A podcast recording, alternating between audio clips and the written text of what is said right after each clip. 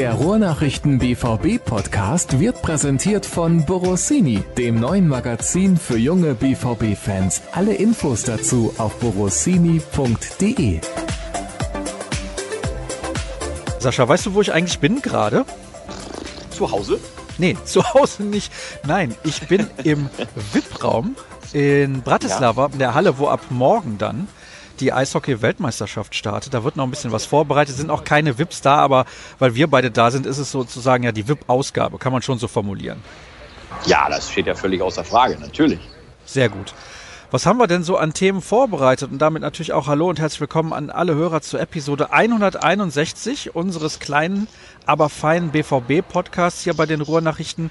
Wir schauen noch mal wirklich ganz, ganz, ganz kurz zurück auf das Spiel in Bremen, was das vielleicht auch mit der Mannschaft gemacht hat, wie die Stimmung so war in den letzten Tagen. Ich möchte mit Sascha gerne sprechen über die Strafe gegen Marco Reus und natürlich kamen in den letzten Tagen viele Vergleiche hoch. Lucien Favre, Jürgen Klopp und da möchte ich auch gerne drüber sprechen. Viele Hörerfragen haben wir und dann steht natürlich am Wochenende an die Partie zu Hause das letzte Heimspiel der Saison gegen Fortuna Düsseldorf. Ja, ich habe es gerade schon angedeutet, dieses Remis in Bremen. Was glaubst du, hat das mit der Mannschaft gemacht in den letzten Tagen? Ich glaube, es war ein ziemlicher Treffer in die Magengrube, weil natürlich, solange sie 2 0 geführt haben, hat jeder auch, glaube ich, im Kopf äh, bis dahin gewusst, boah, jetzt äh, können wir es wirklich, äh, können wir die Bayern wirklich nochmal richtig unter Druck setzen und wir sind noch ganz nah dran und so. Und äh, diese beiden Gegentreffer und dieser Verlauf der letzten halben Stunde in Bremen, ähm, der hat so richtig den Stecker gezogen. Das hast du auf dem Rasen gemerkt und das hast du auch anschließend in den äh, Katakomben gemerkt, ähm, dass jedem klar war, jetzt muss schon richtig was passieren, äh, damit wir das noch hinbiegen können. Und ich glaube, jedem war auch in diesem Moment klar, da läuft ja auch dann nochmal, glaube ich, so ein Film ab äh, vor dem, äh, so ein Geist, vor dem geistigen Auge. Jedem war klar, Mensch, wir haben das Ding im Laufe der Saison einfach verdaddelt. Ja, also ich finde auch, Borussia Dortmund hat das jetzt nicht in Bremen verdaddelt. Ich erinnere mich an 0 zu 0 zu Saisonbeginn in Hannover, Niederlage in Augsburg, nicht gewonnen in Nürnberg und so weiter. Also das sind ja eigentlich die Spiele. Hätte man die für sich entschieden, würden wir jetzt, glaube ich, nicht über ein Unentschieden in Bremen diskutieren. Das sind die Spiele und dann kommt noch aus jüngster Vergangenheit hinzu, du hast einfach zwei absolute, ähm, die absolut wichtigsten Spiele der Saison beide vergeigt. Du hast in München nicht nur verloren, sondern bist da richtig verprügelt worden und du hast das Derby verloren ähm, gegen Schalke und das auf eine Art, die eines BVB nicht würdig war. Und das, ähm, das zusammen mit den Spielen, die du gerade angesprochen hast, gegen diese vermeintlichen Kleinen, wo der BVB Punkte hat liegen lassen, das tut schon richtig weh. Und dazu kommt unter anderem ja auch ein Spiel gegen Hoffenheim zu Hause. Das vergessen viele. 3-0 geführt und am Ende nur 3 zu 3 ja. gespielt. Das sind auch so Spiele, die musst du dann einfach irgendwie nach Hause fahren, im wahrsten Sinne des Wortes. Es gab übrigens eine Diskussion rund um Marco Reus, weil der saß irgendwie nicht dort, wo er hätte sitzen dürfen, nämlich auf der Tribüne. Er war im Innenraum. Was hältst du davon, dass er dafür eine Geldstrafe bekommen hat? Ja, es gibt ein Reglement vom Deutschen Fußballbund und diesem Reglement sind alle Mannschaften äh, unterworfen. Da steht klar drin, dass ein gesperrter Spieler nicht in dem Innenraum sein darf im Zeitraum seiner Sperre während eines Spiels. Das hat der BVB gewusst vorher, dass das so ist und hat Marco Reus dahingesetzt. Dann ist diese Geldstrafe auch völlig okay. Hat sich denn der Verein irgendwie dazu geäußert in den letzten Tagen? Ich habe es jedenfalls nicht mitbekommen. Also Sie haben natürlich der Geldstrafe umgehend zugestimmt, aber ich meine, wenn man weiß, dass das nicht erlaubt ist, wird es ja einen Grund dafür geben, dass man es trotzdem macht. Ja, also ähm, Hans-Joachim Watzke, ähm, der BVB-Boss, äh, mit dem habe ich persönlich gesprochen und der hat gesagt, ja, wir, uns war bewusst, dass das nicht erlaubt ist, aber Marco war das ganze Wochenende extra nah an der Mannschaft und als Kapitän, um dem Team auch mit Rat zur Seite zu stehen und auch aus Teambuilding-Sicht äh, immer dabei zu sein und Präsenz zu zeigen. Ähm, und dann gab es ein Problem, so hat es Watzke erklärt, mit dem eigentlichen Sitz auf der Tribüne hat man gesagt, mein Gott, dann setzen wir ihn unten hin, neben die Ersatzbank, wo auch die anderen Betreuer sitzen. Und wenn da was kommt, äh, was jetzt auch gekommen ist, dann werden wir es akzeptieren. Und ähm, das ist für den BVB, Zitat Watzke, nur eine Petitesse. Ja gut. Also am Ende des Tages ist das natürlich eine Summe, die niemanden interessiert, insbesondere nicht in der Fußball-Bundesliga. Ich glaube, das ist auch egal, welcher Verein es da ist, ob das ein Verein ist aus der Abstiegsregion, der nicht ganz so gut finanziell aufgestellt ist wie Borussia Dortmund oder eben eine Spitzenmannschaft. Als Gewinner, als Gewinner aus der Geschichte geht die Sepp Herberger Stiftung hervor. Die bekommt jetzt von Marco Reus oder dem Verein, je nachdem, 5000 Euro. Äh, und damit kann man hoffentlich äh, eine Menge Gutes anstellen für ähm, Menschen, die bedürftig sind. Also äh, ist doch zumindest ein Gewinner bei der Geschichte zu erkennen.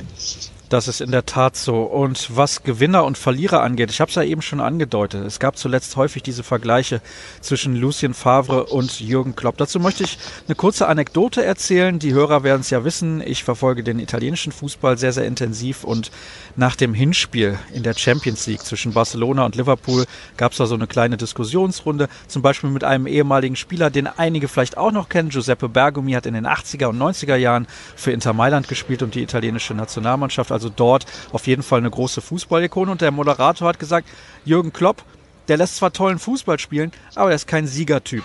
Gut, jetzt sieht das natürlich ein bisschen anders aus nach dem Rückspiel gegen den FC Barcelona, aber Giuseppe Bergomi hat gesagt, das ist natürlich absoluter Schwachsinn. Man kann einen guten Trainer oder einen Gewinnertrainer nicht daran festmachen, wie viele Titel er gewinnt. Inwieweit kann das mit reinspielen, auch bei der Diskussion um Lucien Favre, wo einige jetzt sagen, ja, wir wollen natürlich gerne den Kloppo zurück, der ist so ruhig und so weiter, mit dem können wir nichts gewinnen? Die Frage, die man sich ja stellen muss, ist zwar so eine Was-wäre-wenn-Frage, aber ähm, wo würde denn der BVB mit Trainer Jürgen Klopp und dieser Mannschaft jetzt gerade stehen? Würde der auch am drittletzten Spieltag oder vorm zweitletzten Spieltag sogar ähm, noch immer den Bayern im Nacken sitzen und äh, um die Meisterschaft spielen mit exakt dieser Mannschaft? Manchmal ist ja auch so, dass ein Blick zurück auch verklärt. Das kennt man aus anderen äh, Situationen. Ne? Nach dem Motto, früher war alles besser, vor 30 Jahren, da gab es noch irgendwie äh, Essen, was besser geschmeckt hat oder was auch immer. Ähm, und natürlich wissen wir auch, dass sich viele Leute äh, hier in Dortmund auch wegen des Blicks zurück und der Erfolgsära ähm, Jürgen Klopp äh, gerne wieder hier wünschen und ähm, alles immer in Vergleich ziehen zu diesem Charismatiker, Motivator par excellence.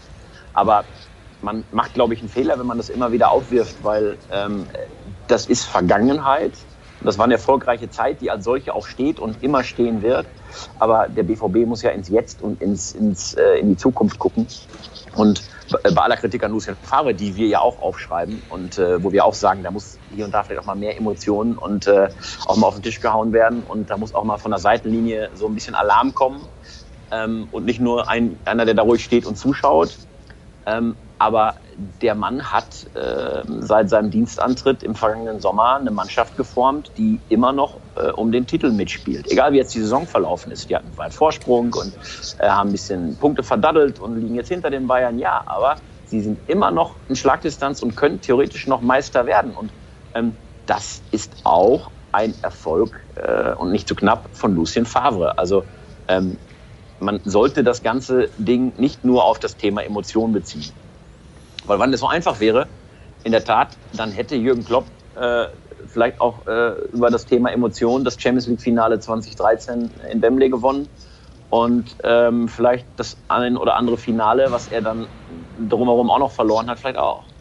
Das stimmt, da kann ich dir nur zustimmen. Also Emotionen sind nicht alles.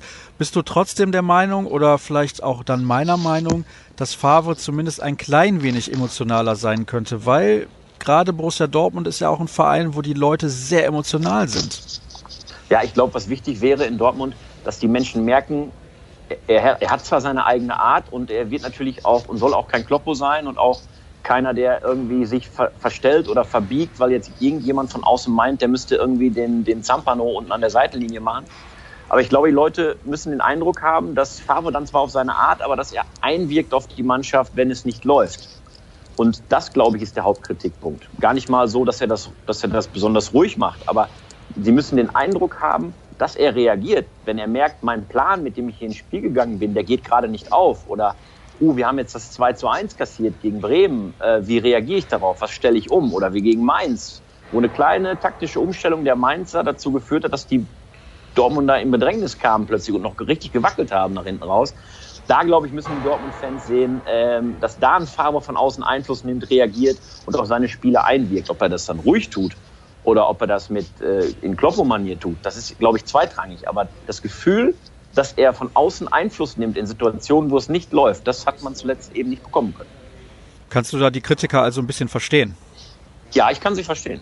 Es kommen nämlich dazu auch ein paar Hörerfragen, da werden wir gleich noch drauf eingehen. Also es geht da nicht unbedingt um den Vergleich, sondern natürlich um die Art und Weise, wie Lucien Favre da an der Seitenlinie herumturnt, beziehungsweise das nicht tut. Das ist ja bei ihm halt schon augenscheinlich. Aber dafür hat er halt andere Stärken. Es wurde ja im Sommer letztes Jahr gefordert, Borussia Dortmund braucht einen Trainer, der vor allem eines macht, nämlich Ruhe ausstrahlen. Und das macht er. Also übrigens im Hintergrund gerade ein bisschen diskutiert. Das muss ich an dieser Stelle entschuldigen. Aber ihr werdet es mir nachsehen. Ja, was sagst du dazu?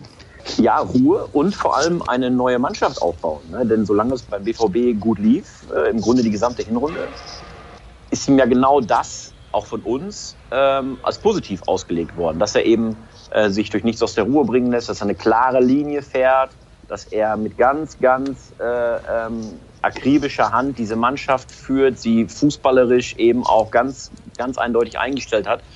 Und ähm, das ist eine große, äh, eine große Tugend, die er besitzt.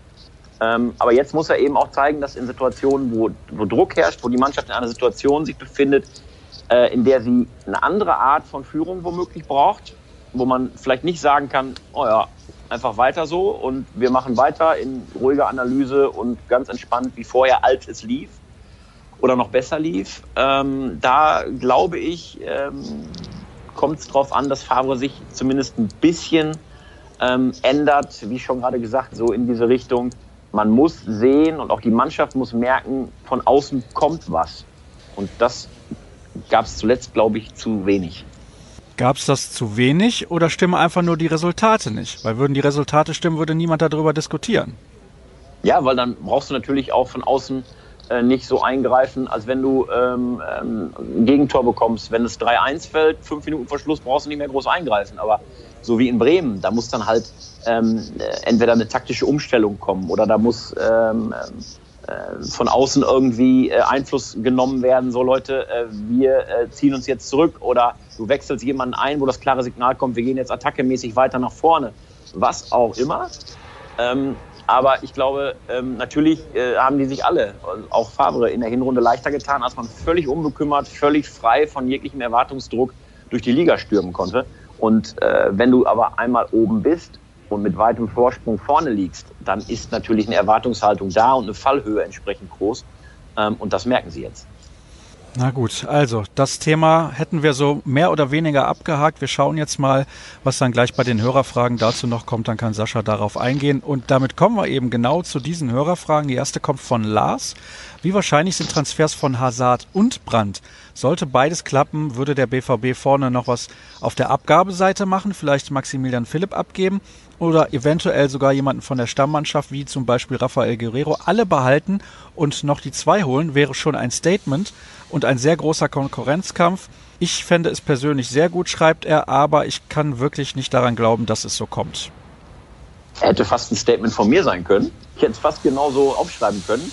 Das kommt in der Tat dem, was ich glaube, was im Sommer passiert, sehr nah. Also, ähm, dass äh, Torgen Hazard von Gladbach zum BVB kommt, ähm, halte ich für sehr wahrscheinlich. Äh, man wird sich da äh, in den Ablöse, im Ablösepoker irgendwo ähm, in, der, in der Mitte beide Ansprüche treffen und dann wird der BVB seinen Wunschspieler bekommen. Und wenn ein Julian Brandt, so wie es ja jetzt äh, auch überall ähm, schon kommuniziert wurde, in der Tat eine Ausstiegsklausel hat, die bei 25 Millionen Euro liegen soll, äh, und so ein Spieler ist im Sommer nicht nur auf dem Markt, sondern er könne sich auch vorstellen, zu Borussia Dortmund zu wechseln dann musst du als BVB auch alles daran setzen, dass du so einen Spieler holst. Denn das ist einer, wenn der so weitermacht in seiner Entwicklung, dann äh, wird das eine der tragenden Säulen auch der Fußballnationalmannschaft sein, einer der besten deutschen Spieler der nächsten Jahre. Äh, und wenn du die Chance hast, den jetzt im Sommer zu bekommen, äh, unabhängig von Hazard, dann musst du ihn auch versuchen zu holen. Und wenn du mal zusammenrechnest, das, was ein Hazard und was ein Julian Brandt zusammen kosten, dann bist du bei der Summe, die du für Christian Pulisic von Chelsea bekommst, und das wäre doch ein Spitzentausch. Ja, also absolut. So. Also das würde ich sofort unterschreiben. Ich bin großer Fan von Julian Brandt. Ich habe auch zuletzt, also eigentlich die ganze Rückrunde über immer wieder gefordert, dass der BVB alles versucht, um Julian Brandt zu bekommen. Es könnte jetzt aber sein, dass die sich tatsächlich noch auf den letzten Drücker für die Champions League qualifizieren. Das wäre ein bisschen ärgerlich, weil dann steigt, glaube ich, die Ablösesumme. Ja, das könnte sein, aber ich glaube, am Ende ist bei solchen Transfers auch immer noch entscheidend, was will der Spieler. Äh, und wenn Julian Brandt sagt, liebe Freunde von Bayer Leverkusen, äh, wir sind zwar auch für die Champions League qualifiziert und ich habe auch meinen Anteil daran, aber ich würde gerne äh, den nächsten Schritt gehen und zu einem noch größeren Verein gehen, der mir auch noch größere Chancen auf, auf Titel und Co. und mehr Strahlkraft garantiert, womöglich auch mehr Geld. Dann, ähm, wenn Julian Brandt das sagen würde, dann wäre die Wahrscheinlichkeit, dass er trotzdem gehen könnte, glaube ich, sehr hoch.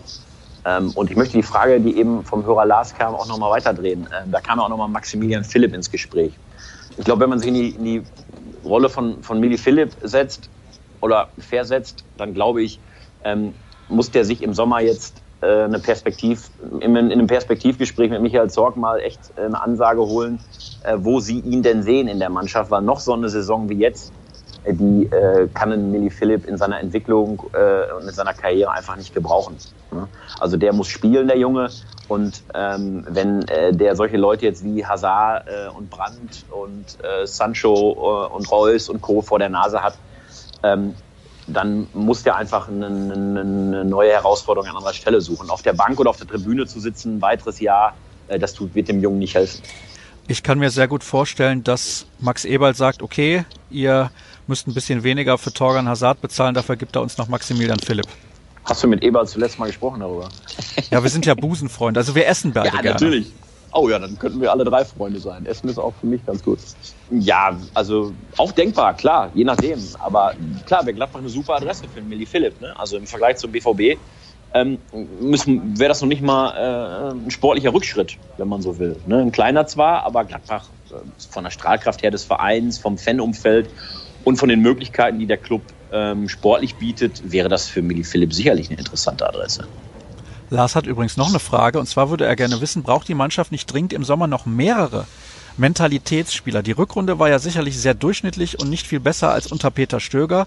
Das geht bei vielen leider unter und ist ein Alarmsignal, wie er findet. Ja, wenn man die Rückrundentabelle für sich nimmt, dann würde der BVB gerade an der Schwelle dazustehen, seine Saisonziele zu verpassen. Das stimmt. Ähm, jetzt hängt aber das natürlich in der Gesamtheit mit der Hinrunde auch zusammen. Also ähm, die Mannschaft hat natürlich auch ähm, gepowert, ähm, hatte ähm, äh, die Gegner stellen sich natürlich anders auf so eine Mannschaft ein, wenn du weißt, da kommt der souveräne Tabellenführer, der äh, offensiv exzellent besetzt ist äh, und dich, wenn du wenn du versuchst irgendwie mitzuspielen, den Grund und Boden stürmt, dann stellt sich auch so Truppen anders ein. Dann ähm, äh, spielst du defensiver, dann bist du froh, wenn du 0-0 äh, oder ein 1-1 irgendwie ergaunerst. Ähm, und das war, glaube ich, zu Saisonbeginn auch anders, als noch niemand die Borussia so auf der Karte hatte, wie sie es dann äh, nach ein paar Wochen und Monaten ergeben hat. Ne? Aber in der Gesamtheit, äh, da bleibe ich bei, ist es immer noch eine sehr, sehr gute Saison. Ja, definitiv. Also das kann man nicht wegdiskutieren, egal was jetzt am Ende dabei rausspringt. Wahrscheinlich wird es nicht mehr der Meistertitel sein, aber trotzdem, die Saison ist auf jeden Fall sehr, sehr gut. Gregor würde gerne wissen, ob wir, beziehungsweise du natürlich etwas mehr weißt, was den Brandtransfer angeht, beziehungsweise das Treffen von Michael Zorg mit Brands Vater. Also bestätigt hat uns das niemand. Wir sprechen natürlich sehr häufig mit den BVB-Offiziellen, aber das kann sich ja jeder ausmalen, dafür musst du nicht nah dran sein. Also wenn der BVB, wie du es eben selber gesagt hast, nicht alles tut, und dazu zählt natürlich auch ein Gespräch mit seinem Vater-Berater, ähm, wenn du nicht alles in die Wege leitest, um zu zeigen, wir möchten diesen Spieler haben, wenn wir die Chance bekommen und äh, äh, auch einem Vater Brand zu sagen, hör mal, wir schätzen deinen Sohn nicht nur sehr hoch, sondern er würde bei uns auch eine tragende Figur im Spiel werden oder sein sollen, äh, dann musst du das tun. Also sagen wir mal so, mich würde es eher so ein Gespräch hat nicht stattgefunden. Und das wäre eher die Nachricht, äh, wenn sie nicht mit dem Berater bislang gesprochen haben sollten. Marc und Michael fragen beide was zu dem Vergleich Klopp Favre bzw. zu Lucien Favre und wie sicher dessen Arbeitsplatz ist. Da haben wir aber eben schon drüber gesprochen. Deswegen glaube ich, brauchen wir das nicht weiter zu thematisieren. Und dann schreibt der nächste Hörer, zumindest meiner Meinung nach hat der BVB neben der Abwehr auch ein Mentalitätsproblem. Wie könnte man beim BVB die Mentalität steigern. Also ich weiß nicht, diese Mentalitätsdiskussion, die wurde ja jetzt im vergangenen Sommer zur Genüge geführt. Dann hat man mit Thomas Delaney definitiv einen Spieler geholt, der in diese Kategorie gehört. Man hat mit Axel Witzel einen erfahrenen Spieler geholt. Man hat andere Spieler, die durchaus in der Lage sind, auch mitzureißen. Marco Reus hat das in dieser Saison, finde ich, herausragend gut gelöst. Fehlt Borussia Dortmund überhaupt Mentalität? Also mir gefällt da der Ansatz, den äh, der frühere BVB-Verteidiger ähm, Thomas Helmer gerade ähm, anführt. Ich habe gestern mit Thomas Helmer telefoniert und äh, ein kleines Interview gemacht und äh, ihn natürlich auch genau auf diese Thematik angesprochen und äh, Thema Mentalität, Erfahrung und so. Und er sagte, er glaubt, dass und das finde ich sehr interessant und je länger ich darüber nachdenke, könnte ich da auch mitgehen in dieser in dieser Überlegung. Thomas Helmer sagt, für mich für ihn ist Erfahrung äh, nicht entscheidend im Sinne von wer hat wie viele Spiele gemacht äh, und wer hat ähm, wie viele Titel geholt und sowas, sondern ähm, Erfahrung bezieht sich in diesem Moment auf die Situation, in der der BVB steckt. Also dieser Titelkampf, in dem man plötzlich und überraschend steht. Äh, vor der Saison hat sicherlich niemand damit gerechnet, dass man in solch eine Situation, so wie sie jetzt sich darstellt, geraten würde. Im positiven Sinne geraten würde. Und die Erfahrung in einer solchen Situation, die haben eben keine, keine Spieler beim BVB. Die hat auch ein Axel Witzel und ein Thomas Delaney in dieser Form nicht. Ähm, und das ist das an Erfahrung und Mentalität, wo im Grunde das Problem ist. Von den Bayern haben diese Situation kurz vor Saisonende ähm, oder in der Rückrunde in so einem Titelkampf zu stecken und sich zu behaupten, ähm, schon sehr, sehr viele über Jahre gesammelt. Beim BVB aber nicht. Und ähm, daran macht er es eher fest. Und je länger ich darüber nachdenke, desto mehr finde ich das auch. Ich finde auch, dass der BVB genug Mentalität im Kader hat. Nehmen wir doch mal Spiele in dieser Saison, wo sie in der letzten Sekunde noch entscheidende Tore machen, wo sie Spiele nach Rückständen noch umgebogen haben. Da sind sie immer noch top in der Liga, was die Werte angeht. Ähm, und da haben Spieler eben wie Reus, wie Delaney, wie Witzel, wie Guerrero, wie andere eben Alcázar gezeigt, dass sie diese Mentalität nicht nur haben, sondern auch einbringen. Aber die Situation jetzt in der Liga, oben unter Druck zu stehen und eben mit dem Wissen nicht patzen zu dürfen, weil sonst vielleicht von jetzt auf gleich alles aus und damit etwas verdaddelt ist, was vor ein paar Monaten noch wie eine halbe Meisterschaft sich anfühlte. Ähm, das ist, glaube ich, das, was äh, im Moment das Problem ist und eine Mentalität, die eigentlich da ist, nicht abrufen lässt. Silvio bringt da noch interessante Argumente mit ein, auch zu diesem Thema. Er sagt nämlich, vielleicht ist es auch die Kraft, die am Ende der Saison fehlt, oder es sind die Anfänge von Grüppchenbildung, die in der Rückrunde zum Problem werden oder wurden. Das ist ja nicht nur bei Borussia Dortmund der Fall. Also wenn du so eine lange Saison spielst, dann bist du ja irgendwann froh, wenn du im Sommerurlaub bist, damit du die ganzen anderen Gesichter mal nicht siehst.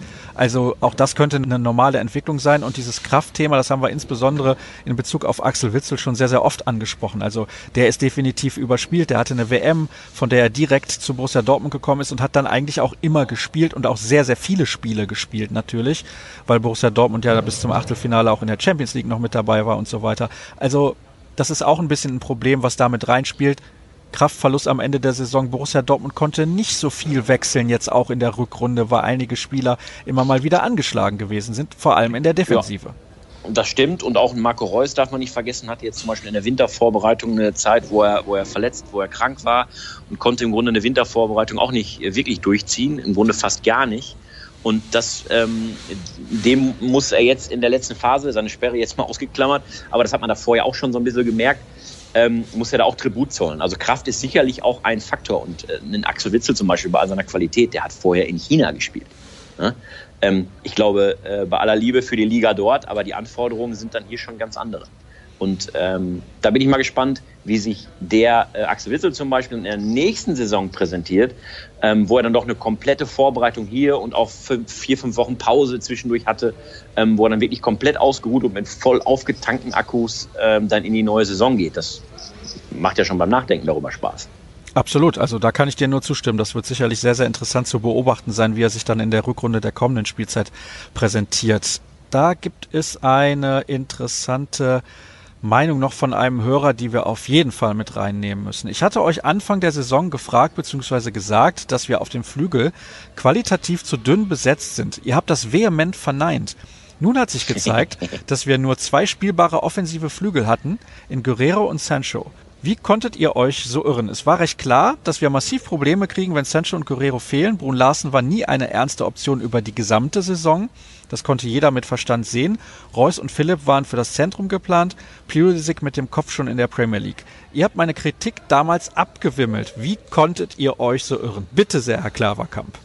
Ja, hier sitzen Menschen. Hier sitzen Menschen, die auch überrascht werden von dem, äh, was sich auf dem Rasen manchmal tut und auch wie sich Spiele entwickeln, die man anders einschätzt. Und wir haben es ja gerade gesagt, wenn, wenn, wenn wir den ersten oder wenn wir den Podcast vor der Saison, wenn wir darüber gesprochen hätten, so wer glaubt denn, dass der BVB am Ende der Saison deutscher Meister wird, der hätte wahrscheinlich weder einer von den Hörern noch äh, einer von den von uns Experten oder sonst wem gesagt, jo, auf jeden Fall, die sind, das ist eine geile Truppe.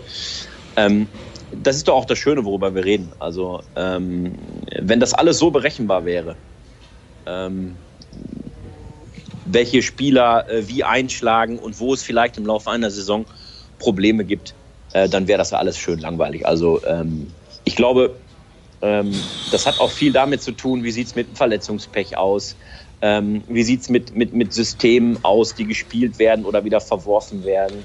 Ähm, ich glaube auch nicht, dass ein Pulisic, äh, seitdem klar war, dass er zu Chelsea geht, abgedankt hat. Das äh, hat man zum Beispiel jetzt zuletzt in Bremen gesehen. Ähm, Pulisic war der beste BVB-Spieler in Bremen. Ne? Ähm, also wenn der mit dem Kopf schon komplett in Chelsea wäre und dem wäre das egal, was mit Dortmund passiert, hätte der in Bremen nicht so eine Leistung abgerufen. Also ich glaube, es gibt kein Schwarz, kein Weiß, machen wir es grau. Also ähm, ich glaube, wir lagen ein bisschen daneben, aber ähm, ich glaube, dass man so sehen konnte, äh, wo, die, wo die Schwachstellen sein werden oder wo es zu dünn ist, das war, glaube ich, zumindest offensiv gesehen nicht so deutlich.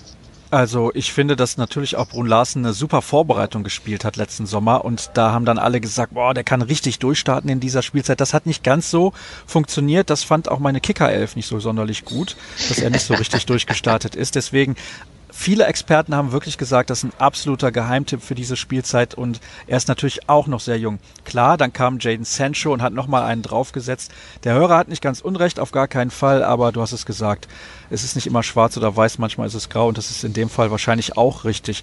Hier gibt es einen Vorschlag für die Offensive. 2019, 2020, beziehungsweise die Frage, wie realistisch ist das? Und zwar einmal eine Variante mit Brand, Reus und Sancho plus einem Stürmer X und Philipp Götze und Hazard plus Alcassa auf der Bank. Hashtag doppelt besetzt. Ja, wird uns doch im Sinne des BVB gut gefallen, diese Idee zu sagen, ähm, wir können nicht nur auf dem Rasen ähm, mit der ersten Elf mithalten, sondern haben auch auf der Bank, ähm, äh, so wie das früher eigentlich nur für den FC Bayern Kennzeichen war, ähm, etwas, wo man nachlegen kann, äh, wo du gar keinen Qualitätsunterschied merkst. Also ähm, das war ja auch, ich sag mal, das große Plus jetzt schon in der Hinrunde, äh, da konntest du ja gefühlt egal wen von der Bank bringen und du hast nicht gemerkt, dass da irgendwas schlechter wurde. Manchmal wurde es ja sogar noch besser.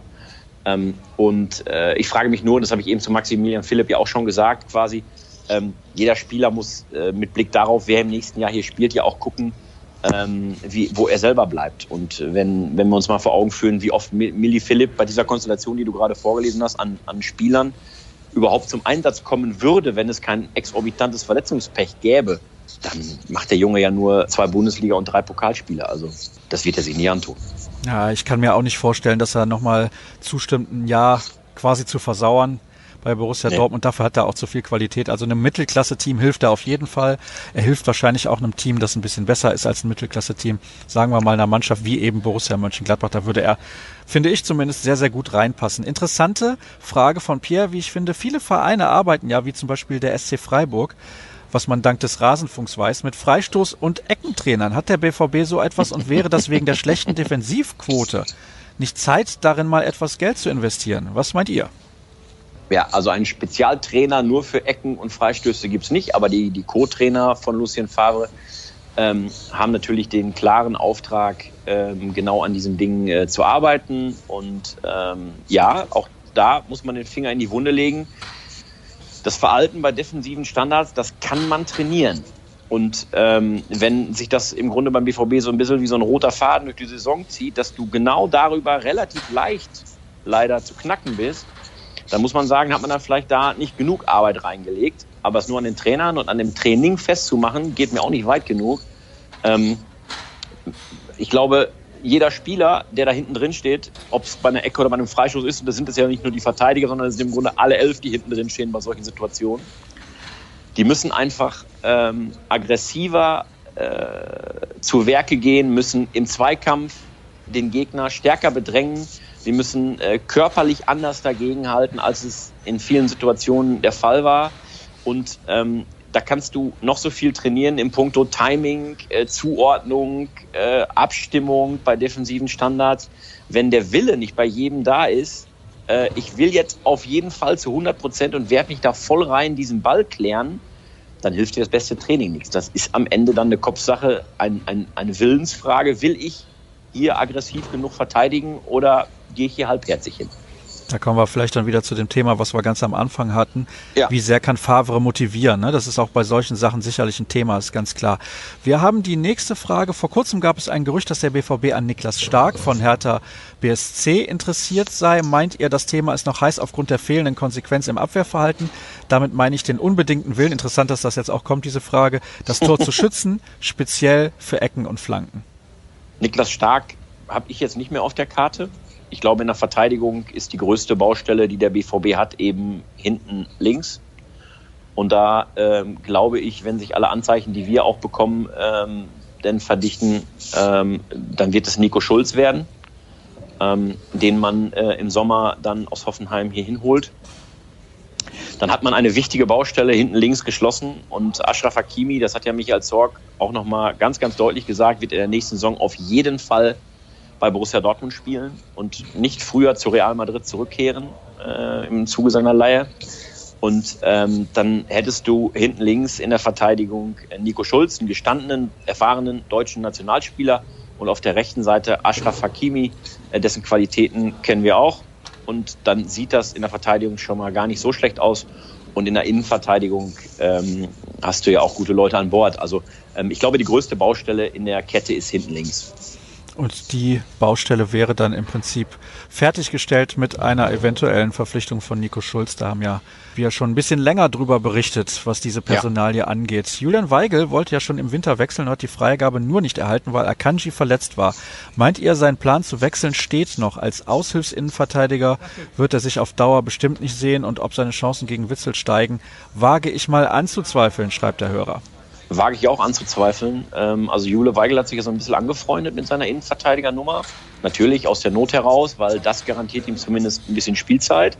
Und er hat den Job in der Innenverteidigung ja auch wirklich gut gemacht, muss man sagen.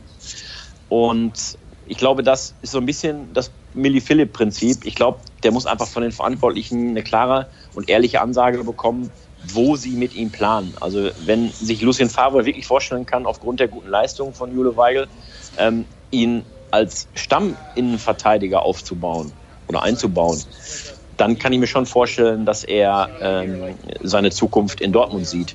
Aber so wie du es gerade schon gesagt hast, ähm, wenn äh, klar ist, nein, wenn, dann sehe ich dich da nur zur Not, aber ich sehe dich eigentlich im defensiven Mittelfeld und dann mit dem Blick darauf, dass Witzel und Delaney im Grunde da gesetzt sind, dann muss auch ein Jule Weigel überlegen, ob nicht ein Abschied für ihn der richtige Weg wäre. Die Frage zu Hakimi bzw. seiner Vertragssituation von Flo, die hast du ja eben im Prinzip schon beantwortet, deswegen überspringen wir die. Wir haben noch eine von dem Hörer von gerade eben. Was ist eigentlich aus der fast sicheren Verlängerung von Guerrero geworden?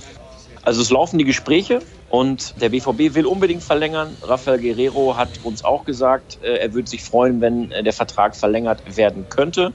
Und ich glaube auch, dass das im Sommer, ähm, im Sommer äh, kurz nach Saisonschluss passieren wird.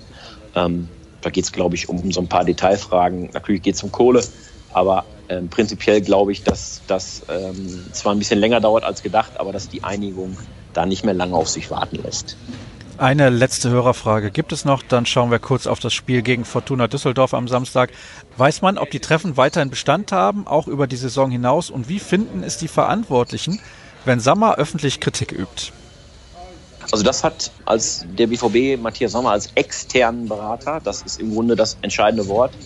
Er ist jetzt kein fester Mitarbeiter des Vereins, dann hätte man ihn ja wahrscheinlich aufgrund seiner Äußerungen schon längst an die Luft setzen müssen.